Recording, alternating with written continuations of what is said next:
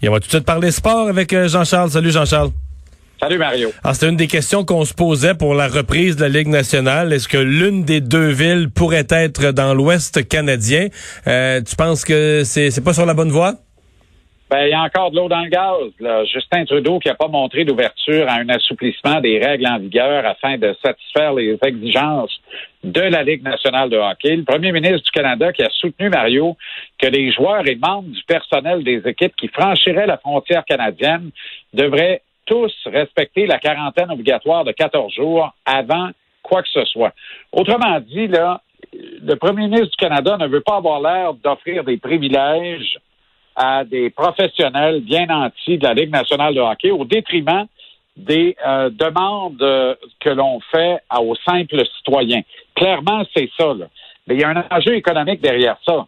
Euh, 50 personnes par équipe, 12 équipes, 600 personnes qui débarquent. On parle de 600 chambres d'hôtel pendant à peu près un mois. Les restaurants... Ouais, dans une période où le tourisme est à terre, là? Ben voilà. Alors, c'est une quantité non négligeable. Il faudra voir comment ça. Les négociations se poursuivent. Là, c'est pas encore réglé. Parce qu'évidemment, la Ligue nationale, qui habituellement n'en a que pour le marché américain, là, elle aime ça le Canada à 74 cents Mhm. en pièces, tu comprends? Parce que ça coûte un petit peu moins cher de relancer les activités de ce côté-ci de la frontière. Alors, faudra voir. Je rappelle qu'il y a Toronto, Edmonton et Vancouver qui hurlent qu'elles sont toutes trois prêtes à recevoir l'une des deux associations de la Ligue nationale pour le tournoi C'est pas au niveau des villes. Les villes sont, les villes sont affamées, sont intéressées d'avoir Ah, oui, ça. Aucun Ah. doute. Aucun doute. Euh, bon, parlons-en des équipes de la Ligue nationale parce que dès lundi de la semaine prochaine, euh, ils peuvent rouvrir leur centre d'entraînement. Phase 2 du déconfinement de la Ligue nationale qui va de l'avant. Selon certaines sources, toutefois, le Canadien va attendre avant de procéder à la réouverture du complexe d'entraînement de Brassard où il n'y a même pas de glace, Mario. On continue de faire des travaux. On profite de la crise actuelle pour apporter des modifications et des travaux qui devaient être faits au complexe d'entraînement de l'équipe. Puis d'autre part, la vraie raison, il n'y a pas un mot du chat. Il y a Jonathan Drouin qui est là, il y a Paul Biron qui est là, il y a Philippe Dano qui est pas trop loin. Tous les autres sont ailleurs au Canada, aux États-Unis ou en Europe. Par contre, les Penguins de Pittsburgh, eux, ont déjà une douzaine de joueurs qui euh, sont prêts à joindre le centre d'entraînement de l'équipe à Pittsburgh, dont la star Evgeny Malkin qui va se rapporter au cours des prochains jours.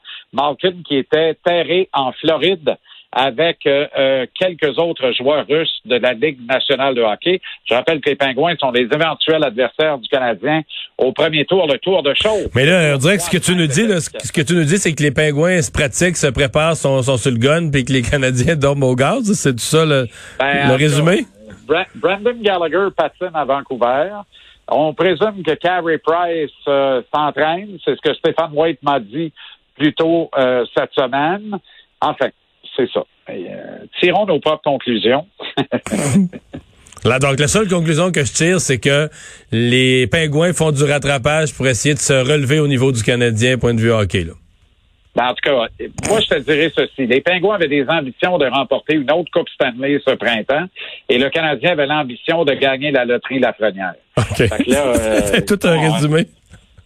Bon, repêchage, euh, repêchage de la Ligue de hockey junior majeur ce soir. Alors, les Olympiques de Gatineau euh, possèdent ce repêchage, ni plus ni moins. Ils ont quatre choix en première ronde, dont les choix 1, 2 et 4.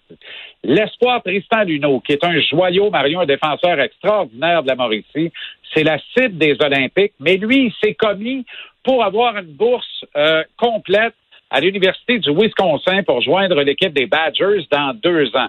L'affaire, c'est que s'il, passe plus de 48 heures avec une équipe junior, il perd son admissibilité pour les collèges américains. Et euh, Louis Robitaille, qui est le nouveau patron hockey des Olympiques, m'a confirmé qu'il allait coûte que coûte le repêcher ce soir, Tristan Luneau, en se disant advienne que pourra. Mais s'il devait jouer au du hockey junior un jour, ben ça va être ici à Gatineau et pas ailleurs qu'il va le jouer. Je trouve que c'est une excellente décision dans les circonstances. Il y a des déséquilibres épouvantables, abominables entre les, les statuts que l'on accorde aux joueurs collégiens américains et aux joueurs juniors canadiens. Il va falloir qu'à un moment donné, il y ait un ménage et une équitabilité qui se retrouve là-dedans, parce que là, il y a un déséquilibre des forces qui se crée. Jean-Charles, bonne fin de semaine, merci. Bon week-end. Salut, à lundi. lundi.